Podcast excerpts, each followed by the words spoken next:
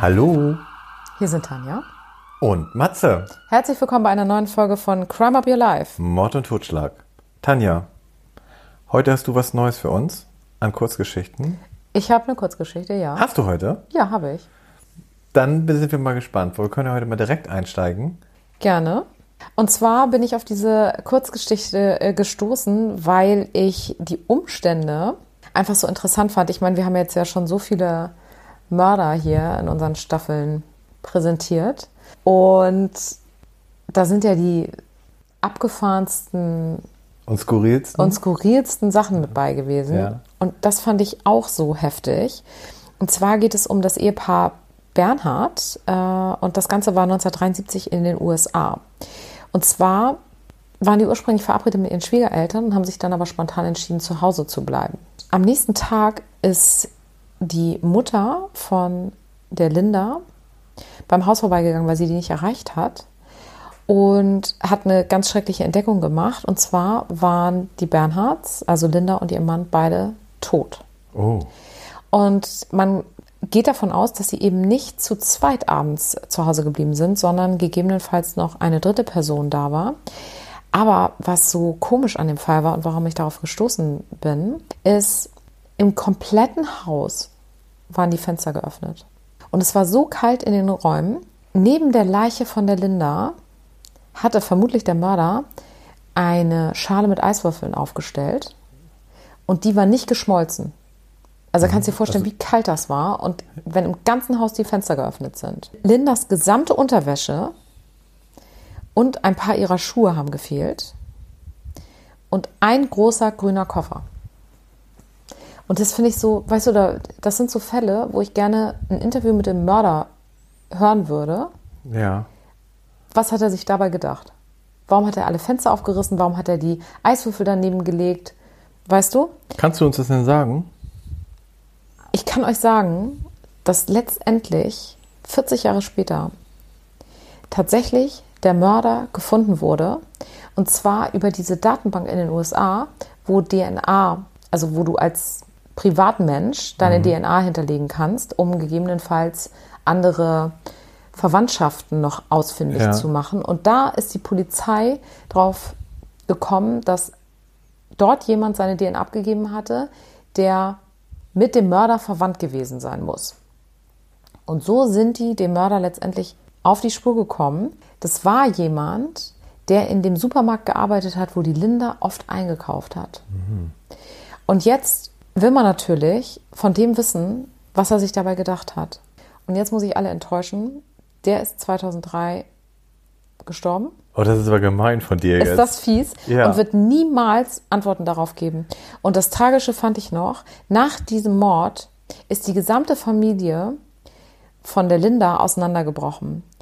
Die ähm, Brüder sind weggezogen, die Familie hat sich total aus den Augen verloren und die gesamte Familie ist im Grunde nach diesem Mord zerstört worden. ja. 40 Jahre später hat man den Mörder gefunden und der ist tot. Also, es ist eine Kurzgeschichte, aber so eine unbefriedigte. Ja, ist ich. ein bisschen Ist unbefriedigend. gemein, ne? Ja. Ja. Aber äh, trotzdem war es sie spannend. Jetzt kann man sich ja jeder, kann sich ja selbst sein eigenes Bild machen, Ja. warum er das gemacht hat. Ja. Ja. Bei mir ist es alles erklärbar, sagen wir es mal so. Mhm. Mein Fall, der spielt am 23. August 1995 in Springfield. Das ist bei, das ist die Hauptstadt von Illinois. Mhm. Und zwar Donna, die ruft sich einen Shuttle, die kommt vom Flughafen gerade und will nach Hause fahren. Ähm, Donna hat eine Krankheit und zwar, das ist so eine richtig heftige Krankheit, die musst du dir mal vorstellen. Zum Beispiel, wenn einer Chips isst, das hört die total laut. Oder überhaupt so ganz kleine Geräusche hört sie laut, aber das ist nur nebensächlich. Ja.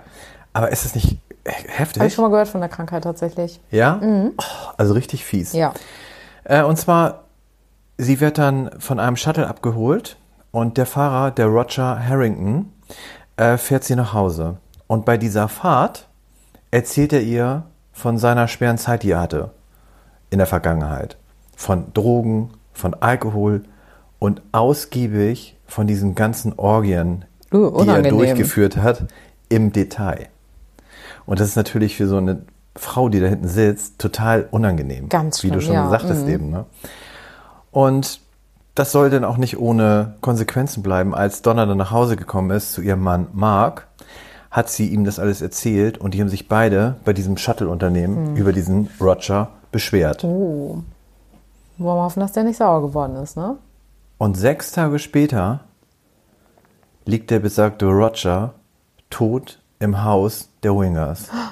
Also zum Glück hast du gesagt, dass du es aufklären kannst, dass es kein Cold Case ist. Genau. 1988 heiraten Donna und Mark, da waren sie 25 und 26. Und jetzt sind wir ja sieben Jahre weiter inzwischen. Und in der Zeit wollten sie sich auch langsam eine Familie aufbauen. Und das hat leider nicht so geklappt bei beiden. Und dann haben sie sich ein Kind adoptiert. Das am Rande. Und jetzt sind wir an diesem Tag, wo diese Tat passierte. Tanja, was denkst du denn, warum dieser Roger da tot in dem Haus lag? Also ich hätte jetzt spontan gedacht, dass der sich rächen wollte wegen dieser Beschwerde, da in dieses Haus eingestiegen ist und dann irgendjemand ihn aus Notwehr sozusagen getötet hat. Dann versuche ich das mal zu erzählen. Und zwar, Marc, der war im Keller, da hat er so einen Hobbyraum und hat da so an Sachen rumgetüftelt. Und plötzlich hörte er dumpfe Geräusche aus den oberen Räumen. Kurze Zeit später folgten auch Schreie und Hilferufe von Donna. Dann griff er sich seine Waffe, die er hatte, rannte hoch und sah einen Mann gebeugt über Donner, der mit einem Hammer immer wieder auf den Kopf einschlug und auf den Körper. Wie besessen. Blut spritzte überall an die Wände. In diesem Moment war Mark natürlich auch komplett unter Schock, so wie er das erzählt hat, Ja. und schoss zweimal auf diesen vermeintlichen Täter, Einbrecher, Ja. Mörder ein. Mark rief dann voller Panik die Polizei. Donna ist zu diesem Zeitpunkt gestorben und auch der vermeintliche Einbrecher. Wie sich nun herausstellte, war der Einbrecher der besagte Roger Harrington, dieser Shuttlebusfahrer. Und dieser Mark, der hat ab und zu dann immer nachgefragt, ob es da Neuigkeiten zu dem Fall gibt. Und die Eltern von dem Roger, die haben der Polizei immer wieder gesagt, dass ihr Sohn kein, also so eine Tat machen Ja. würde. Das können die sich einfach nicht vorstellen. Wobei die konnten sich wahrscheinlich auch nicht vorstellen, dass er diese Orgien da abgehalten hat, ne? Das kann ich mir, das kann auch sein, das stimmt. Fünf Monate nach der Tat, da hat dieser Mark eine Nanny eingestellt und kurze Zeit später haben die auch geheiratet. Und nach dreieinhalb Jahren hatten sie auch drei Kinder. Und dieser ganze Umstand ließ auch diese Beamten ein bisschen aufhorchen. Kannst du dir vorstellen. Und dann kommt es noch ganz anders. Nach vier Jahren hat sich bei der Polizei die beste damalige Freundin von Donna gemeldet. Und zwar hat die da ausgesagt, dass sie zu dem Zeitpunkt, wo der Mord geschah, über diese Zeit eine Affäre mit dem Mark hatte. Das ist auch krass, ne? Ja. Das sind oft die besten Freundinnen. Ja. Und da hat die Polizei gesagt, wir müssen den Fall nochmal neu aufarbeiten. Und da haben sie sich so Fotos angeguckt und das alles so mal näher betrachtet. Dann haben sie gemerkt, die Position der Leichen deuteten auf einen Kampf. Und dann gab es ja auch einen Nachbar, der damals ausgesagt hatte, dass er zwei Schüsse gehört hatte. Ja. Und Mark hatte halt gesagt, er hat den Täter mit zwei Schüssen getötet. Ja. Aus Notwehr. Dazu muss ich aber sagen, diese Schüsse, die waren aber nicht direkt nacheinander, sondern da war eine Pause von fünf Minuten. Das heißt, dieser Roger hat noch gelebt und dann Ja. muss er ja nochmal geschossen Ja. haben. Und dann hat man auf den Fotos auch gesehen, drei Gläser und Flaschen. Und dann haben sie auch bei dem Roger, Gott sei Dank, dass dieses Auto noch existierte, was dieser Roger hatte, haben sie sich das Auto angeguckt. Ich habe mich sowieso gewundert, warum die das damals nicht alles Ja. mal richtig durchsucht haben. Weil in dem Auto haben sie eine Notiz gefunden, wo drauf stand, dass der Roger eine Verabredung hatte mit Donna und Mark, um diese Sache halt wohl Ja. aus der Welt zu schaffen. Ja, und letztendlich kann man davon ausgehen, der damalige Zwischenfall, den Donna Mark erzählte von Roger, hat eigentlich diesen Mark erst auf den Plan gebracht, Donna zu töten und die ganze Sache diesen Roger unterzujubeln. Weil er wahrscheinlich schon mit der Nanny vorher schon was hatte. Genau. Ne? Und was wir jetzt hier wissen, hat ja letztendlich nicht geklappt. 2001 wurde er wegen des Mordes angeklagt. Für diese Taten bekam er wegen Mordes ersten Grades lebenslang ohne Bewährung. Und 2006 hat er im Gefängnis einen Mithäftling gebeten, seine Affäre zu ermorden. Und das sollte so ablaufen, er hatte noch einen früheren Freund, als er damals ja vor Gericht stand, äh, konnte er ja auch auf Kaution frei und dieser Freund, der sollte ihm das Geld zur Verfügung stellen, weil der hat in Immobilien gemacht und der war sehr reich. Das hat er aber abgelehnt. Und diesen besagten Freund sollte jetzt der Mithäftling entführen, Geld freipressen und das sollte er dann für den Mord bekommen. Aber der Hä- Mithäftling hat das natürlich alles erzählt und da gab es dann nochmal obendrauf 35 Jahre. Und die zweite Frau, also das Au-pair-Mädchen, Ja. änderte ihre Identität, zog weg und blieb alleine und wollte auch keinen Mann mehr haben. Sie zieht nun die Kinder alleine alle auf. So gab es die Wendung in diesem Fall. Was eigentlich nach einem Überfall aussah, Ja. war eigentlich der Ehemann. Ich meine, es war ja in Anführungsstrichen gut gedacht. In Anführungsstrichen. Ja. Ne? Aber gut, da muss man jetzt auch einfach sagen, die Polizei ist, für die war der Fall ja so klar, dass sie gar nicht mehr groß geforscht haben. Ne? Ja, eben. Ja, Also, weil das hätten, hätten sie ja schon vorher wahrscheinlich rausfinden können. aber ich meine, das spätestens wäre es, glaube ich, nach den vier Jahren aufgefallen, wenn die, das Ehe, die Ehe, ehemalige Affäre der Polizei diese ganze Geschichte Ja. nochmal, ich denke mir, die konnte mit dieser Schuld nicht leben auf Dauer. Genau. Ne? Ja. Konnte sie nicht leben und, und hat sich daraufhin nochmal an die Polizei gewandt und Ja. das halt alles nochmal erzählt. Und das war, glaube ich, das Ausschlaggebende, dass da die Polizei nochmal richtig intensiv den Fall aufgerollt hat. ja, ist so. Und man muss ja sagen, mit Erfolg. ja, ein Glück. Ja, Tanja. Dann kommen wir jetzt zu deinem Fall. Ja, und du wirst es kaum glauben, bei mir geht es auch um einen Ehemann. Oh, dann haben wir heute zwei böse Ehemänner. Ganz genau. Oha. Exakt. Und eigentlich geht es generell um ein sehr ähnliches Thema, denn es ist auch ein Ehemann, der versucht hat, dieses Verbrechen zu vertuschen. Und es ist auch ein sehr, sehr bekannter Fall. Vielleicht kennst du ihn auch. Es geht um Chris Watts. Und woher du den kennen könntest und auch unsere Zuhörerinnen und Zuhörer, ist von einer Netflix-Dokumentation, die heißt American Murder, die Bilderbuchfamilie. Kennst du? Nee. Nicht. Ich Okay. habe aber schon mal gelesen so. Ja, ich möchte auch eigentlich, damit, dass ich diese Geschichte erzähle, eigentlich auch alle einmal motivieren, diese Doku zu gucken, weil ich die unglaublich gut finde. Und ich gebe jetzt mal so einen Abriss zu dieser Geschichte, aber ich kann euch wirklich nur empfehlen, guckt die Doku. Da Denn- können wir auch mal Netflix mal Bescheid sagen, dass wir hier gerade Werbung machen. Vielleicht kriegen wir, mal, vielleicht kriegen wir mal ein Abo für zwei Monate. Genau. ähm, es ist nämlich das, was den Fall so besonders macht, kommt in dieser Doku so ganz besonders raus. Und zwar geht es, wie gesagt, um den Chris Watts. Der ist 1985 geboren und war also 35 im Jahr 2018, wo das Ganze stattgefunden hat, und zwar in Colorado. Er hat seine Frau Shannon 2010 getroffen. 2012 haben sie geheiratet und sie hatten dann zwei Kinder bekommen, die Bella und die Cici. Und Shannon war 2018 mit dem dritten Kind schwanger, Nico. Da geht es eigentlich schon los und das kann man eben so gut in der Doku sehen. Die Shannon war sehr aktiv auf Social Media und hat insbesondere bei Facebook unglaublich viel hochgeladen. Unter anderem, wo ich jetzt gerade von ihrer dritten Schwangerschaft erzählt habe, bei Facebook hat sie das Enthüllungsvideo quasi hochgeladen, wo sie ihrem Mann ihre Schwangerschaft mitteilt. Ja. Wo man auch sieht, wie er sich freut, beziehungsweise auch so ein bisschen geschockt wirkt. Auf jeden Fall, das, das kann man halt alles dort verfolgen. Es gibt alle Chatverläufe. Es gibt ganz viele Videoaufnahmen zu dem Fall. Das ist also sehr, sehr spannend. Am 13.08.2018 hat die Shannon mit ihrer Freundin Nikki einen kurzen geschäftlichen Trip gemacht und ist erst um 2 Uhr morgens wieder nach Hause gekommen. Selbst das kann man auf dem Video sehen, wie sie die Einfahrt hochgeht und nach Hause kommt. Am nächsten Morgen hat die Nikki der Shannon geschrieben und hat keine Antwort bekommen. Das hat sie sehr irritiert, denn die Shannon hatte einen Arzttermin gehabt und war da nicht hingegangen. Und da wusste Nikki, irgendwas ist los. Sie ist also zum Haus gefahren, hat dort niemanden angetroffen und hat dann die Polizei gerufen. Und es gibt diese Original-Polizeiaufnahmen alle in dieser Dokumentation.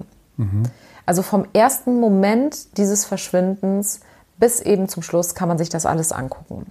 Die Polizei hat dann den Chris angerufen. Der ist dann auch nach Hause gekommen und war natürlich erstmal irritiert. Das Handy, die Tabletten, die Shannon musste Tabletten nehmen, alles war im Haus. Die Tasche auch, sodass man also davon ausgegangen ist, dass sie nicht morgens irgendwie rausgegangen ist und vielleicht unterwegs irgendwas passiert sein könnte. Die Polizei hat dann das Haus durchsucht der Chris hat gesagt, er hat seine Frau das letzte Mal um 5 Uhr morgens gesehen, als er aufgestanden ist. Und was ich dann auch total spannend fand, war, die Polizei ist dann zum Nachbarn gegangen. Und der Nachbar hat gesagt, ich habe hier eine Kamera. Wir können uns die Aufnahmen gerne mal angucken. Und da siehst du auch das Gesicht von Chris, Ja. wie der ein bisschen Panik bekommt. Weil die Kamera hatte er nicht im Kopf gehabt, weißt ja, du? Ja. Und auf der Kamera sieht man, wie Chris an einer anderen Stelle parkt als sonst und irgendwas ins Auto trägt. Also eigentlich schon verdächtig. Ja. Und der Chris verlässt dann das Haus des Nachbarn und der Nachbar sagt zum Polizisten, irgendwas stimmt hier nicht. Der Chris verhält sich total komisch, der ist total hibbelig und aufgeregt. Irgendwas ist hier los. Und der Polizist beschwichtigt ihn, das war ja gerade passiert ne, mit der Frau, Ja. beschwichtigt ihn und sagt, machen Sie sich mal keine Sorgen, der ist einfach nervös, seine Frau ist ja weg. Ne? Natürlich Na klar. und die beiden Kinder ja auch. Und in den Videoaufnahmen hat man später auch mit einem Körpersprache-Analysten entdeckt, dass der Chris in seinem Gesicht, während er die Interviews führt und während er, dann kam auch ganz viel TV und so weiter, während er die Interviews gegeben hat und eigentlich sein Bedauern ausgedrückt hat darüber, dass seine Frau und seine Kinder verschwunden sind, hat dieser Körpersprache-Analyst gezeigt, dass er sich eigentlich freut, dass er immer nach unten guckt und somit mehr weiß. Und beispielsweise, als er sagt, er will seine Familie zurückhaben, schüttelt er den Kopf, während er das sagt. Ne? Das sind so die kleinen Beobachtungen gewesen, die man da machen konnte. Die Polizei hat ihn natürlich auch verdächtigt und hat ihm gesagt, wir brauchen einen Lügendetektortest und dem hat er bereitwillig zugestimmt. Und was glaubst du, ist passiert? Ja, der hat ausgeschlagen, also der hat gelogen. Genau. Und da fragt man sich natürlich auch, warum hat er dem Test überhaupt zugestimmt? Ja. Ne? So. Ja, aber ich meine, wenn er den nicht zugestimmt hätte, würde er ja denken, macht er sich verdächtig. Ja, eigentlich kannst du da nur noch verlieren in so einem Fall. Ne? Ja, das stimmt. Ja, Pest oder Cholera. ist so. Und nach diesem Lügendetektor haben die Polizisten den Vater reingeschickt, weil sie gehofft haben, dass der Chris mit seinem Vater vielleicht ein bisschen offener spricht. Ja. Und Chris hat dann auch im Laufe der Stunden gestanden, Shannon getötet zu haben. Oh. Und seine Begründung war, die Shannon hätte die Kinder getötet und er sei dann ausgerastet. Ach, die waren auch tot. Beide Kinder waren tot, da komme ich aber gleich zu. Was er nicht wusste, war, dass zu derselben Zeit, wo er dort saß und in der Vernehmung war, sich eine Frau bei der Polizei gemeldet hat, die das Ganze im Fernsehen gesehen hat. Und das war seine Affäre. Oh, also auch, das ist ja so wirklich ein bisschen Parallele zu meinem Fall. Absolut. Irre. Und von der Affäre hat er natürlich nicht erzählt. Nee. Die hatte er vor einiger Zeit kennengelernt und hat da das erste Mal wieder sich sehr, sehr wohl gefühlt. Er war in der Beziehung mit Shannon, das hast du auch an den Fotos sehr gut gesehen. Er hatte irgendwann angefangen mit Sport, hat abgenommen, sah fitter aus als vorher. Und er war total geschockt, als Shannon ihm gesagt hat, dass sie wieder schwanger ist. Er wollte das nicht. Er wollte eigentlich ein freies Leben führen. Insbesondere als er dann diese Frau kennengelernt hat und die Chance auf ein neues, freies Leben gesehen hat. Und das ist bis heute, wenn ich das richtig gelesen habe, das kommt auch in der Doku nicht vor, ist das nicht festgestellt worden. Aber er hat wohl einem Brieffreund später im Gefängnis geschrieben, dass er die ganze Tat über Wochen geplant hatte und unter anderem seiner Frau die ganze Zeit Schmerzmittel untergejubelt hatte, weil er gehofft hatte, dass sie eine Fehlgeburt bekommt. Ja, und ich meine, das hat er natürlich vor Gericht nicht zugegeben, dass er die Tat von langer Hand geplant hat. Ne? Der sitzt da auch vor dem Gericht. Also Wie so ein Häuflein Elend? Ja, wirklich, Ja, ne? ja, das ist ja oft so. ja, aber da scheint schon ein bisschen mehr hinter gewesen zu sein. Ne? Und ich habe ja gesagt, dass er eben sich so gesehnt hat nach diesem anderen Leben und seine Frau Shannon aber auch.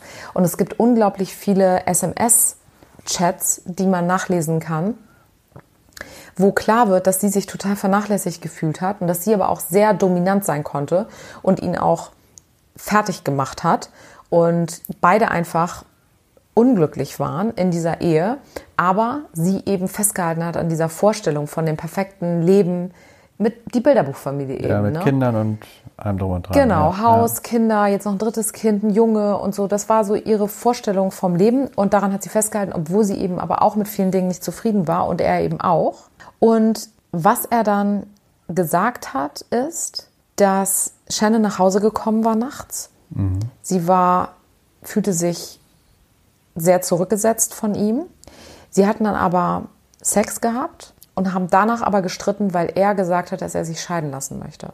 Daraufhin ist sie wohl total ausgeflippt und er ist dann ausgerastet, hat angefangen, sie zu würgen und er hat gesagt, sie hat ihn einfach nur angeguckt und nichts gemacht, nicht geschrien, Ja. sich nicht gewehrt, gar nichts. Einfach der Situation auch hingegeben. Ja.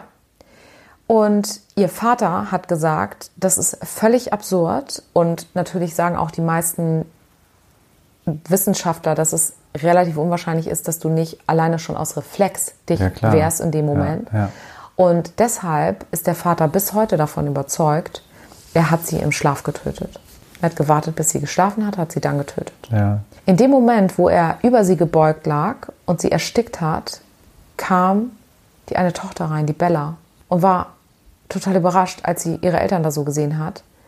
Und daraufhin hat er die Kinder geschnappt und die Shannon geschnappt und hat die tote Shannon ins Auto gelegt, auf den Boden und die Kinder auf die Sitze gesetzt. Oh Gott.